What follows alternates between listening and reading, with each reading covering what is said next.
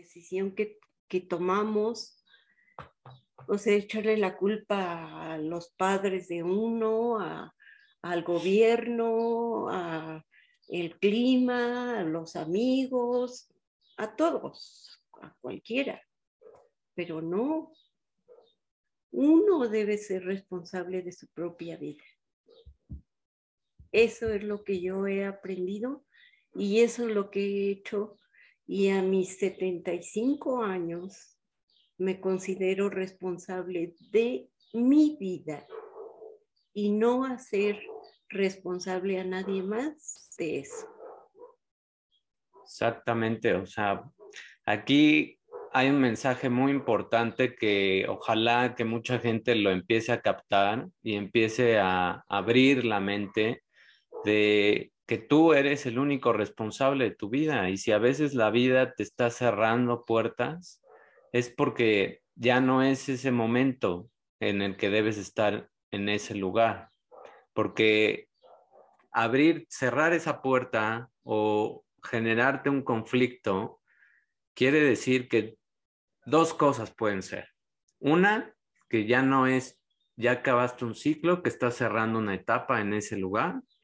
Y dos, que puede ser que tú estés atrayendo ese tipo de cosas que te están pasando. Esas son las dos formas de ver lo que te pasa en tu vida. En cualquiera de las dos formas es tu responsabilidad, porque si las condiciones se están poniendo más difíciles y ya no estás a gusto, tú eres el que te tienes que preguntar, me gusta cómo me están tratando, me gusta cómo me están pagando, me gusta cómo me están dando la oportunidad de ser un ser humano, no nada más de ser un número en la empresa, o no me gusta. Y entonces ir creando las oportunidades no darse por vencido y decir, bueno, pues no, no sirvo para nada y victimizarse y empezar a pensar que, que no vas a conseguir trabajo, etcétera. Aun cuando las condiciones, por supuesto, no son las mismas, pero en cada época ha habido cosas difíciles y cada persona en cada época tuvo que sortear esas cosas. Si la gente hoy piensa que echándole la culpa a alguien se va a resolver, pues jamás va a pasar eso, jamás. Y lo único que sí va a pasar es que tu vida cada vez se va a ir yendo más y más y más hacia abajo porque estás siendo una persona completamente irresponsable. Aunque suene fuerte la palabra para muchos, pero el no tomar el control de tu vida es una decisión tuya. Es una decisión que nadie te impone, pero que tú la estás tomando o no la estás tomando. Si, si dices, no, no voy a hacer nada, es que pues ya aquí se acabó mi carrera. No, o sea, es levantarse, sacudirse y volver a empezar. Y si te cambias a otro campo, como en el caso que te fuiste a la enseñanza, empezaste de cero, pues es un nuevo camino y son nuevas cosas y son nuevas personas y en todos lados nos vamos a encontrar toxicidad. Pero entre más nos atasquemos y nos atoremos en ese tipo de personas negativas que drenan, que a pesar de que tengan una posición de jerarquía, no saben ser líderes, solamente saben gritar, solamente también saben culpar, solamente saben exigir, y no respetan los derechos de las personas, pues ese tipo de personas, si tú te enganchas, lo único que estás haciendo es dándoles más poder y haciendo que esas personas tengan más control de tu vida que tú mismo. Nadie te puede hacer enojar, nadie te puede hacer sentir mal si tú no lo permites. Y eso es la lección que estamos aprendiendo aquí, la lección de no sentirse derrotado ante muchas adversidades que en, cierta época había y que hoy son otras y que en el futuro van a ser otras. Siempre, siempre la vida va a darnos esas lecciones y si no aprendemos, nos la va a repetir y más fuerte y más duro. Entonces, más te vale que aprendas y más te vale que te hagas responsable, porque de otra forma, pues vas a caer en ese grupo de víctimas, donde desafortunadamente la cultura de México es una cultura muy victimizante. Mucha, mucha gente, más de un 80% de las personas, me atrevo a decir ese porcentaje, tiene esa mentalidad. ¿Y por qué la tiene? Por un bagaje cultural, porque nos conquistaron, porque somos un país tercermundista, etcétera. Todo eso sí permea nuestra mente y también crea una identidad, pero solo si tú te la compras, solo si tú te compras esa eh, identidad de víctima. Ahora, ¿cuáles son algunos patrones que viste en tu vida y que dijiste, ups, creo que esto me lo están enviando otra vez porque no aprendí? Pues han sido varios. Uno. El primero, o sea, eh, mis padres al ser tan estrictos, nunca me felicitaron por algo que hice. Y eso en lugar de de sentirme víctima o de decir, eh, mis papás no me quieren, eh, no me dan premios, no me felicitan, no les importa lo que yo hago, nada. No, yo lo tomé como un reto. Está bien. A mis padres no les importa, pero a mí sí. Y entonces yo tenía que, tomar las decisiones. Yo podía haber dicho, no, yo no quiero estudiar, yo no puedo, pero esa palabra de no puedo nunca estuvo en mi vocabulario. Nunca. Y cuando se me metía en la cabeza, no voy a poder, decía yo, Josefina, tú puedes hacerlo. Si quieres hacer algo, lo puedes hacer. Y todo lo que quise hacer, lo pude hacer. Entonces uno va construyendo su vida. Uno va diciendo, decidiendo más bien qué hacer con su vida. Y para mí, la peor em, palabra que podrían decirme es pobrecita, no puedes. No. Yo decía, no, no me digas eso. Si yo quiero hacerlo, lo puedo hacer.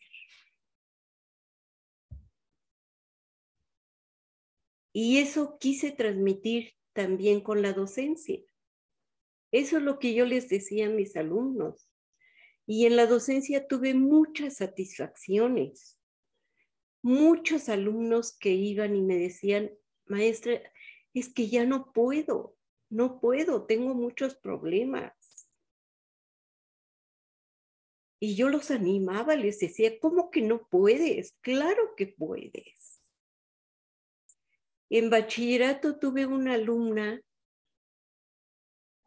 de 45 años y que me decía, maestra, yo ya tengo 45 años, yo ya me cuesta mucho trabajo aprender.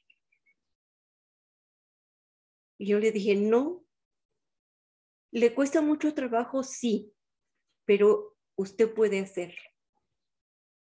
Y yo me quedaba con ella en los intervalos entre una clase y otra y le ayudaba a estudiar. Esa señora terminó su carrera de medicina. Otro alumno que tenía muchos problemas económicos y que tenía que trabajar para poder estudiar. Llegaba cansadísimo y se dormía en mi clase. Bienvenidos a nuestro episodio número 37 de nuestra sección Gotas de Sabiduría. En este miércoles nos toca hablar de un libro que se titula Loving What Is y la autora es Byron Katie. Y vamos a hablar de cómo nuestros pensamientos nos pueden llegar a controlar si nosotros permitimos meternos en esa espiral negativa o en pensamientos que no nos están llevando a ningún lado más que a tener ansiedad. En el momento que tú te crees que cada pensamiento que tienes es verdad, entonces te identificas con ese pensamiento. Ese es el momento en que vas a comenzar a iniciar una cascada de hormonas de estrés que en tu sistema se van a traducir en ciclos de pensamientos más tóxicos y anclarte a sentirte triste. Tú solito estás cambiando la química de tu cerebro y esa tristeza, cuando ya tienes todas esas hormonas y neurotransmisores en tu cerebro, lo que empieza a pasar es que generas ansiedad y después, por supuesto, llega una depresión. Entonces, date cuenta que todo comienza con un solo pensamiento que tú dejas que se descontrole, que te identificas con él y que permites que te lleve a crear esta cascada de eventos. Todo comenzó con ese pensamiento que tú dejaste expandir en esa espiral negativa. Por ejemplo, vamos a hablar de una situación ficticia donde tú estás en una relación a largo plazo y has sido feliz durante años. Sin embargo, recientemente has, has, comenzado a sospechar que tu pareja ya no te ama. En esa situación hipotética, tu estrés crece a medida que intentas encontrar formas de hacer que tu pareja te quiera otra vez o te ame de nuevo. Pero eso no lo puedes cambiar, es imposible. Así que tienes que vivir entonces con el estrés y la tristeza de pensar que estás en lo correcto. Tú solito con ese pensamiento empezaste a crear una historia. Entonces, ¿eso es lo que tú quieres de tu vida? Pues creo que ninguno de nosotros quiere vivir en estados de ansiedad, depresión o tristeza crónica. Entonces estamos muy equivocados. El estrés no es causado por los eventos o por las personas en tu vida, sino por tu interpretación de los eventos o las acciones de tus amigos o de tu pareja. Entonces, no es la respuesta la falta de amor de tu pareja o lo que te esté lastimando es tu interpretación de los sentimientos de tu pareja. Tú estás interpretando, tú estás creando la historia y tú le estás poniendo todos los tintes que tú quieres. Y básicamente has leído el comportamiento de tu pareja en el sentido de que ella ya no te ama. Si se olvida de darte un beso de despedida, automáticamente piensas ya no se preocupa por mí, etc. Empiezas a construir una historia. Y eso obviamente también es mucho alimentado por todas las historias que hemos visto en películas o series, etc. ¿Cómo puedes superar esta situación? Bueno, el estrés se origina en tus pensamientos, así que necesitas cambiar los pensamientos para no eh, crear esas espirales de estrés. Y aquí es donde entra el trabajo, como le llama Byron Katie, the work. El trabajo, lo que tú tienes que hacer es comenzar por escribir los pensamientos que te preocupan en papel. porque Lo he dicho muchas veces, te lo voy a repetir. Cuando bajas la información a un papel, cuando lo escribes, cuando ves lo que está pasando y lo pones en un contexto fuera de ti, entonces hay una estrategia de tu mismo cerebro y de tu pensamiento de desapegarte de la realidad y poder ver las cosas más objetivamente. Cuando escribes todo lo que te preocupa, en ese caso hipotético lo que vas a escribir de la relación a largo plazo es mi relación se está desmoronando porque mi pareja ya no me ama. Luego, analiza esos pensamientos escritos haciéndote cuatro preguntas muy, muy simples. ¿Es cierto ese pensamiento? Ahora, cuando hagas esa pregunta, vuelve a examinar las acciones de tu pareja para asegurarte que no estás siendo demasiado ansioso o precipitado en sacar conclusiones. Número dos, pregunta número dos. ¿Puedo estar absolutamente seguro de su verdad? Considera si hay otras interpretaciones para el comportamiento de tu pareja. Muchas veces las personas, si tenemos otros problemas, pues nos podemos comportar de manera distraída, olvidadiza, etc. Y no tiene nada que ver con lo que sentimos por la persona. Ahora, esa fue la pregunta 2. 3. ¿Cómo te hace reaccionar ese pensamiento de que tú no estás absolutamente seguro de la verdad? A veces, cuando estamos ansiosos, simplemente nos estresamos más y esa espiral es estar buscando evidencia de que tu pareja no te ama porque en el fondo te empiezas a volver paranoico. Sin ese pensamiento, ¿quién serías? Si te quitas ese pensamiento de que no te ama, ¿quién eres? ¿Cómo te ves tú? En ese caso, ¿serías más feliz y disfrutarías más de tu relación si dejaras de estar pensando que ya no te aman? Las respuestas a esas cuatro preguntas te van a dar más comprensión profunda de tus pensamientos negativos para que puedas continuar tu vida y sentirte mejor, que es la idea, romper esas espirales de pensamientos negativos. Ahora, después de haber respondido esas cuatro preguntas que propone Byron Katie con The Work, deberías tener una mejor comprensión de los pensamientos que te deprimen y lo que te hace sentir estresado. Ahora empieza el momento de la transformación. El cambio es el último paso que ella propone en esta obra de Work.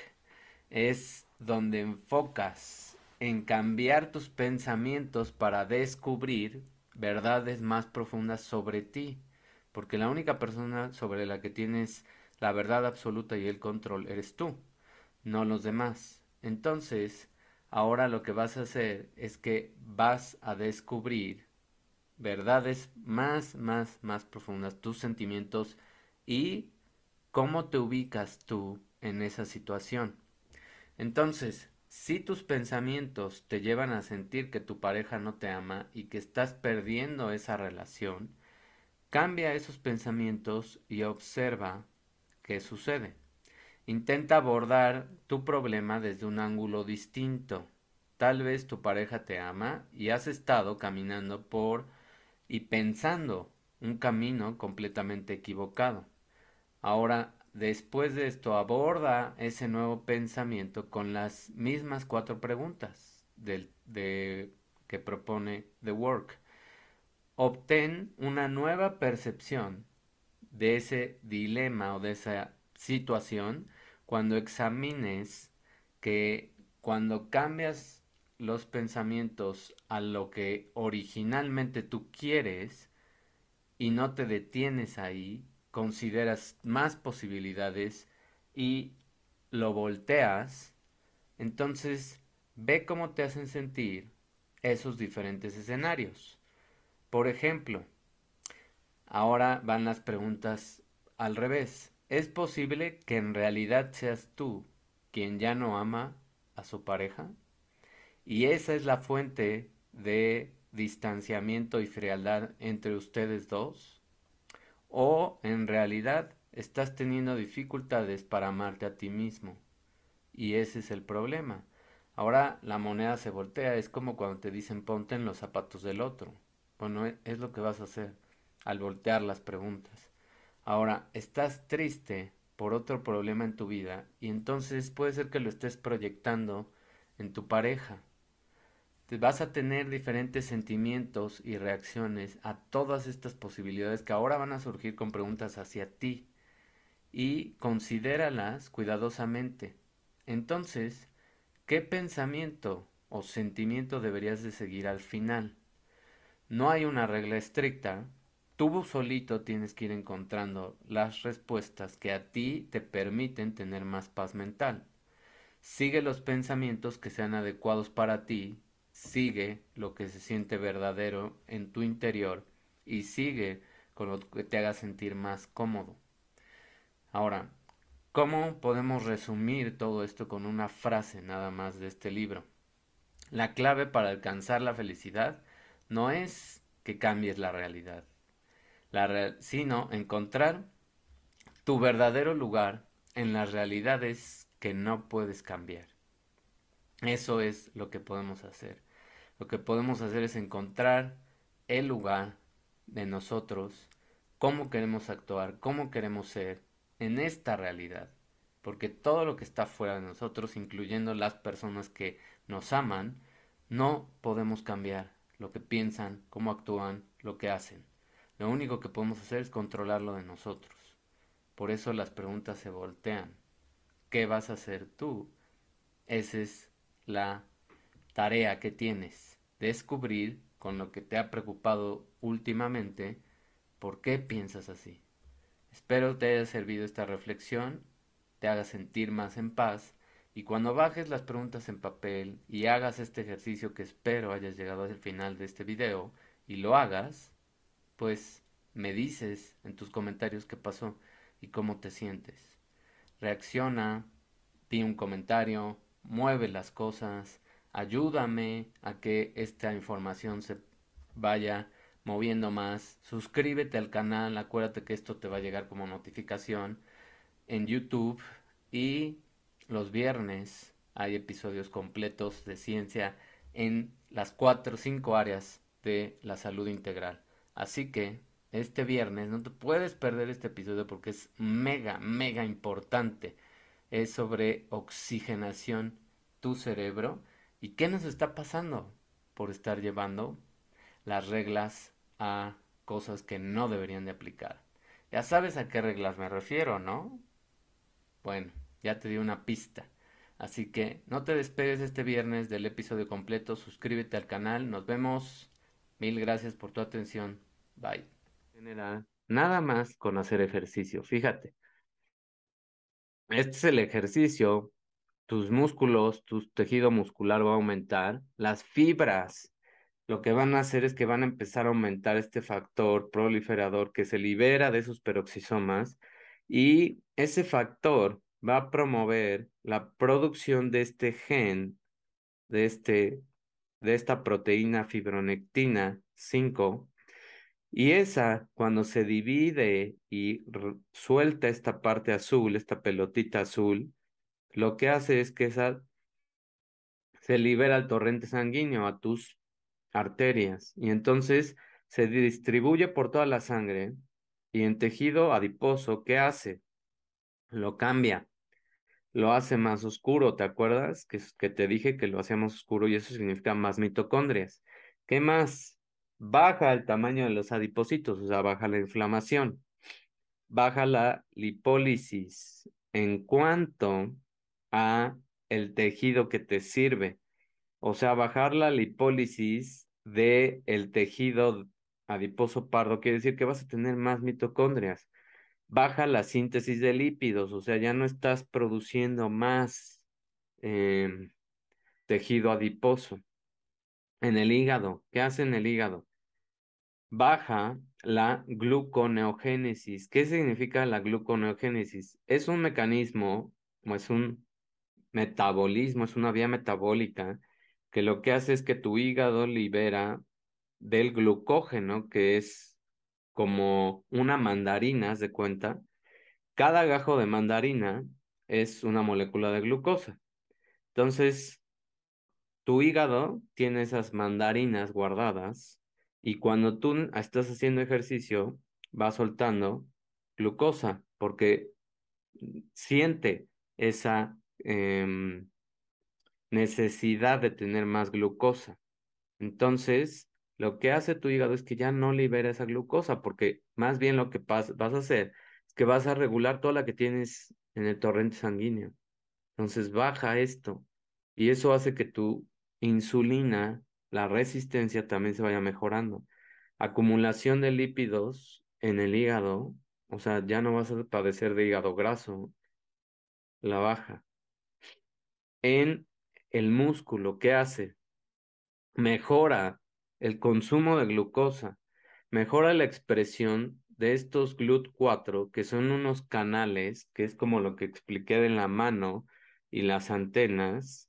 Hay un receptor aquí que cuando se une la molécula de glucosa se activa el receptor y se abre un canal, se abre así como si abrieran los dedos. Está cerrado, pero se abre así y entra glucosa por ese GLUT4. Entonces se expresa más ese canal donde meto más glucosa y regulo todo lo que está pasando. Y creo más mitocondrias en músculo también. Además de que las creo en el tejido adiposo pardo, también en músculo. O sea, tienes exceso de mitocondrias. Todo eso hace la liberación. Este FND5 se escinde, o sea, se escinde, se libera y secreta esa iricina. Y esa, como dije, entra en la circulación y participa en la regulación metabólica de todo esto. Eso es lo que pasa. Fíjate cómo, o sea, si esto no te impresiona, no sé qué necesitas para impresionarte en cuanto a lo que puede hacer tu cuerpo para mejorar tres órganos de los más importantes. Ahora, bueno, dos órganos y un tejido. Entonces, ¿qué pasa ahora en, una neurona? Fíjate, en tu cerebro. ¿Qué pasa? Esta es la neurona. ¿Qué hace? La iricina se une a su receptor y empieza una cascada de señalización de moléculas este se llama AMP cíclico. El AMP es un primo del ATP, o sea, de la molécula más importante de energía en tu cuerpo. Y esta es una enzima que utiliza fosfatos o fósforo, para que entiendas. Fosfato es fósforo con oxígeno. Entonces, esos fosfatos, que son moléculas altamente energéticas por cómo se une el fósforo con el oxígeno, lo que hacen es que empiezan también a activar a estos otros mensajeros, a esta molécula CREP, que ya son proteínas de membrana, y estas mandan una señal en el núcleo de la neurona y lo que hacen es que aumentan la liberación del RNA mensajero, o sea, ya hacen un mensajito de que necesitas producir más de este BDNF. ¿Te acuerdas qué es el BDNF? Lo he mencionado en varios videos. Factor neurotrófico derivado del cerebro. Aquí dice factor neurotrófico derivado del cerebro. ¿Qué hace eso? Se libera y crea neurogénesis, o sea, más neuronas. O sea, vas a ser más inteligente. Plasticidad sináptica. ¿Qué es eso? Que todas tus sinapsis, la unión de tus neuronas, la conexión de ideas, la creación de mucho más conocimiento y de más vías y autopistas neuronales se va a aumentar y mejora tus capacidades de aprendizaje, por supuesto. Todo eso está haciendo. Ahora, por el ejercicio físico, este es un efecto, aparte de la iricina que estás liberando por el ejercicio, el ejercicio per se hace que este factor PGC1 alfa que lo mencioné y otro factor ERR alfa, no importan ahorita tanto los nombres ni las abreviaturas, importa lo que están haciendo, hacen que se libere ahora un mensaje de esta proteína de la fibronectina 5 y esa, ese mensaje se va y entonces lo que hace es que indirectamente Acuérdate que esta FND5 era la que tenía las bolitas amarilla y azul en la imagen pasada, y la azul es la iricina. Cuando se divida esa proteína fuera ya de la célula en el espacio extracelular, porque ya hay enzimas que la van a romper, que la van a cortar y liberan esa iricina, pues esa iricina se va para acá. Y entonces estás creando un ciclo maravilloso que se está retroalimentando en la neurona. Entonces, ahí te va. Representación de la acción de la iricina en la neurona. La iricina estimula la plasticidad sináptica, neurogénesis, mejora cognitiva, mejora el aprendizaje, mediante la inducción de la expresión del factor neurotrófico derivado del cerebro o BDNF. El ejercicio físico induce más liberación de iricina y de esta FND5 en el cerebro y aumenta o empieza con esta cascada de AMP y todos los demás que están aquí, y entonces la iricina en el cerebro modula cognitivamente, todo ese aprendizaje, sin mencionar que además libera este factor que se va a producir más y tiene un efecto protector contra estímulos ambientales adversos, contra el estrés contra noticias bobas o tóxicas, contra mm, el miedo que te quieren transmitir los medios de comunicación. Entonces, te protege contra todo eso, imagínate. Describieron una reducción mediada de iricina del daño neuronal obtenido, induciendo una condición de estrés oxidativo. Este efecto beneficioso fue causado por la inhibición de la expresión y secreción de citocinas proinflamatorias canónicas. O sea, ¿qué quiere decir todo eso? Además de que te protege del estrés, liberas y expresas más citocinas. O sea, estas son otros mensajeros del sistema inmune que ayudan a bajar la inflamación y que te protegen de infecciones proinflamatorias también te ayuda a infecciones virales, bacterianas, etc. Entonces, tienes de todo. Tienes rejuvenecimiento, mejor cerebro, más neuronas, más plasticidad, mejor aprendizaje, eh, previenes enfermedades crónicas, reviertes enfermedades crónicas. ¿Qué más quieres? Y es gratis.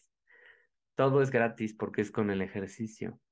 Así que espero te haya convencido y espero te pongan las pilas porque de verdad hace falta que entendamos que nuestro cuerpo está creado para darnos salud, no enfermedad. La enfermedad es un desequilibrio que nosotros provocamos por irresponsabilidad y a veces por ignorancia. Pero ahora ya no es una época de ignorancia para la gran mayoría de las personas ya no es una época de ignorancia, porque el conocimiento está accesible muy, muy fácil para la gran mayoría. Sé que hay un porcentaje que no tiene el acceso, pero de nosotros también depende que los podamos ayudar en ese tipo de accesos.